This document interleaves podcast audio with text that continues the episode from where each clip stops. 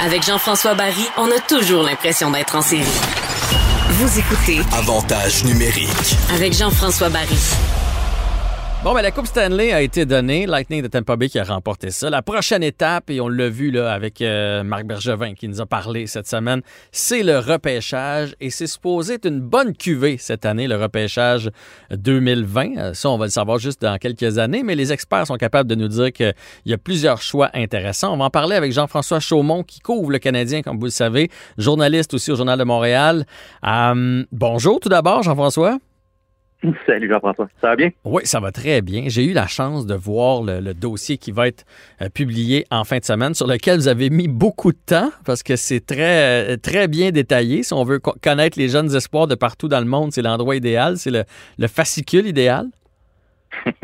Oui, mais beaucoup de temps, mais c'est aussi beaucoup de téléphones avec des recruteurs. Mhm. Euh, chaque année, je fais le même principe. J'essaie de construire le premier tour du repêchage, les rangs 1 à 31.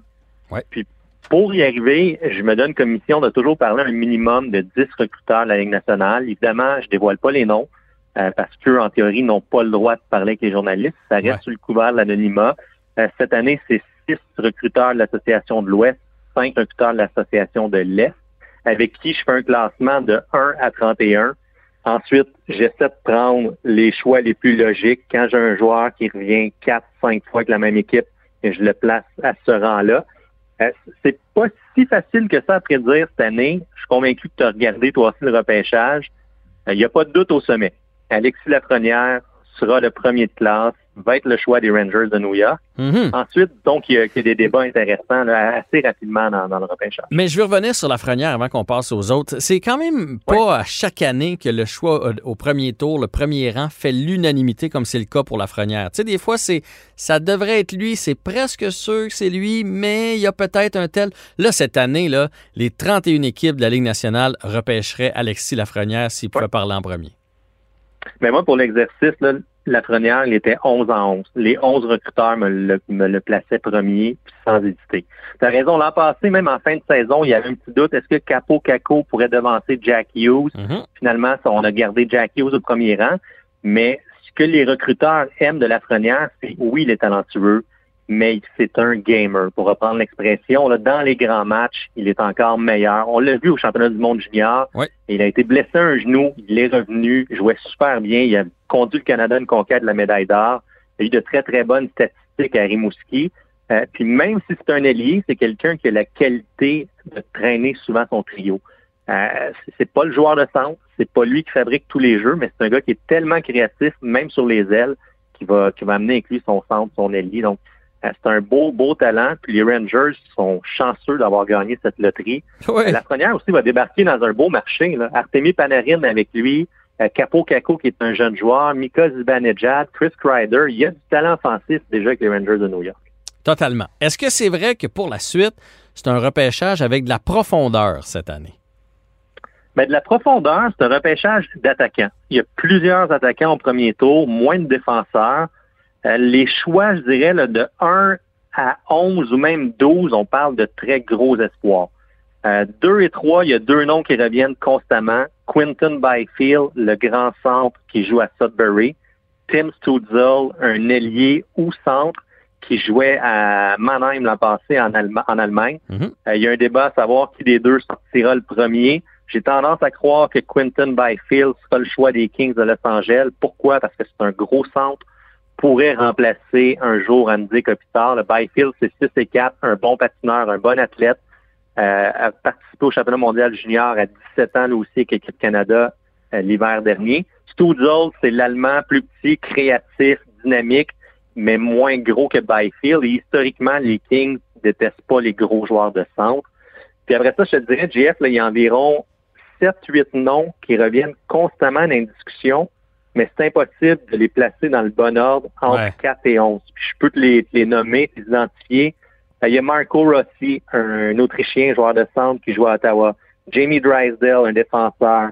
Cole Perfetti, un attaquant très doué. Défenseur américain Jake Sanderson. Un ailier suédois Lucas Raymond. Un autre ailier Alexander Holtz. Un autre ailier marqueur de 50 buts à Ottawa Jack Quinn. Puis la carte cachée, moi j'ai hâte de voir le gardien Yaroslav Askarov. Mhm. Euh, Où sortira-t-il au premier tour? Souvent, les DG sont frileux à l'idée de repêcher un gardien très rapidement au premier tour. L'an dernier, les Panthers de la Floride l'ont fait à le 12e rang, je crois, avec Spencer Knight. Cette année, Askarov pourrait sortir encore plus haut. Euh, même possible de le voir euh, parmi les 10 premiers choix. Euh, tu m'as nommé deux, deux joueurs, Rossi et Perfetti, qui sont de petits formats. Mm-hmm. Est-ce que tu crois, c'est une tendance, là, qu'on, pas qu'on s'en va vers les petits joueurs, évidemment, les équipes vont toujours aimer mieux le grand qui a aussi tout le package, là. Mais on boude, on boude moins les petits joueurs qu'avant. Euh, j'ai parlé avec Yannick Gourde, justement, pour cette euh, balado. Ils ont, ils ont, été faire un souper avec Tyler Johnson, puis ils se disaient justement entre eux autres, nous, on a la coupe, puis on nous a boudé beaucoup. Est-ce que c'est une, est-ce que c'est une une tangente qu'on peut lire avec le. Tu sais, le Lightning avait quand même cinq ou six joueurs de moins de six pieds dans, leur, euh, dans leur uniforme. Donc, euh, est-ce que ça, c'est quelque chose qui va changer à, travers les années? Mais c'est peut-être un tabou qu'on est en train de détruire année après année. Euh, je pense l'an dernier au Canadien qui a repêché Cole Caulfield, qui a à peu près la stature de Gilles Latulippe. Oui, mais il a, il a glissé. A un gros choix. Oui, il a glissé. C'est vrai qu'il a glissé. avec le, parcours qu'il avait, à six pieds, Cole Caulfield, il sort d'un cinq premiers. Euh, les huit, les cinq premiers, assurément. Aucun doute. Ça a peut-être fait le bonheur du Canadien de voir qu'il a glissé à mi-chemin au premier tour. Mais cette année, tu as raison. Marco Rossi, 5 pieds 9, 183 pouces. Mais quand tu parles à André Tourigny, qui est l'entraîneur du côté des 67 d'Ottawa, il va te dire qu'il a des cuisses, la grosseur d'un tronc d'arbre. Il est fort physiquement, il est aussi bon défensivement qu'offensivement. Je pense aussi que la clé maintenant, c'est que les petits joueurs ne doivent pas uniquement être des instruments offensifs. Mhm. Ils doivent être capables de bien jouer dans leur territoire. Euh, Rossi craint pas le jeu physique. Cole Perfetti, c'en est un autre à Sagina. Plus de 100 points cette saison en Ligue junior d'Ontario. 5 pieds 10, 177 livres. Pas le plus gros, mais hyper talentueux. Vision du jeu, là, tous les recruteurs vont dire c'est remarquable. C'est un joueur qui est créatif on le compare à une espèce de Claude Giroux, mais peut-être que Perfetti, dans la Ligue nationale, sera forcé de jouer à l'aile. On le dit un petit peu moins explosif pour son coup de patin. Mais c'est vrai, c'est intéressant aussi de voir que maintenant, regardez, Braden Point aurait pu gagner le trophée Connie Smythe cette année. Ça s'est terminé, là, un minime écart entre lui et Victor Edman. Puis Braden Point, c'est un 5 et 9, 5 et 10 maximum. c'est écrit 5 et 10, mais pour moi, c'est un 5 et 10 étiré. Ouais. je me souviens aussi de Brian Gianta, on le plaçait à 5 pieds 9 quand il joue pour le Canadien. Puis je suis loin d'être un géant. JF, je me dis 5 et 10, mais Gianta était plus petit que moi. Il était clairement pas 5 et 9. Mm-hmm. Puis je pense qu'il chaussait du 6 de patin tellement qu'il était petit. J'ai rarement vu des patins aussi petits dans, de toute ma vie. Là. Qui pourrait intéresser le Canadien? Le Canadien repêche 16e. Je sais que je sais que vous autres, vous avez mis euh, Dawson Mercer, euh, qui a joué avec Drummondville, qui a joué avec les Saguenayens, qu'on a vu aussi au championnat mondial mm-hmm. junior, euh, de qui on a dit que du bien. Est-ce que tu as eu des infos privilégiées comme quoi il a été contacté par l'organisation ou qu'est-ce qui vous fait que vous le placez là? C'est possible. oui, je crois que le Canadien l'a à l'œil. Qu'est-ce qui fait que je le place 16? C'est rare quand je fais un exercice pareil. je parlais des 11 recruteurs tantôt. Je vais compter avec toi. J'ai sorti mon petit dossier Excel. J'en ai 1, 2, 3, 4, 5, 6. J'ai 6 recruteurs qui me le plaçaient sur 11 au 16e rang avec le Canadien. Quand on arrive dans les choix 12, 13, 14, 15, 16, même 20, c'est plus difficile d'avoir aussi souvent des recruteurs qui le placent avec la même équipe. Mm-hmm.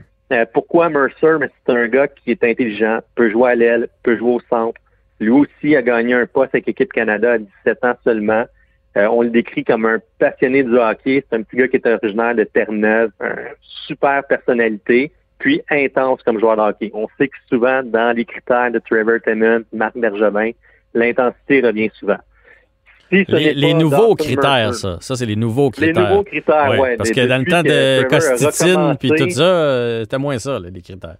Non, puis même Costitine, j'ai de la misère à l'imaginer dans son processus d'entrevue devant le Canadien. C'est un gars qui était tellement timide et peu charismatique, mais bon, ça, c'est une erreur du passé, disons André Cotticine.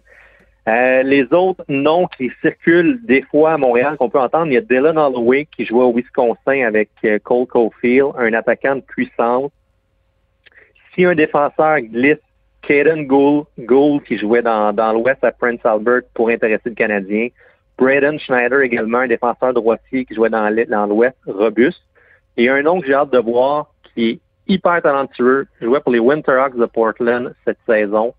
Euh, frôler le cap des 100 points, c'est Seth Jarvis.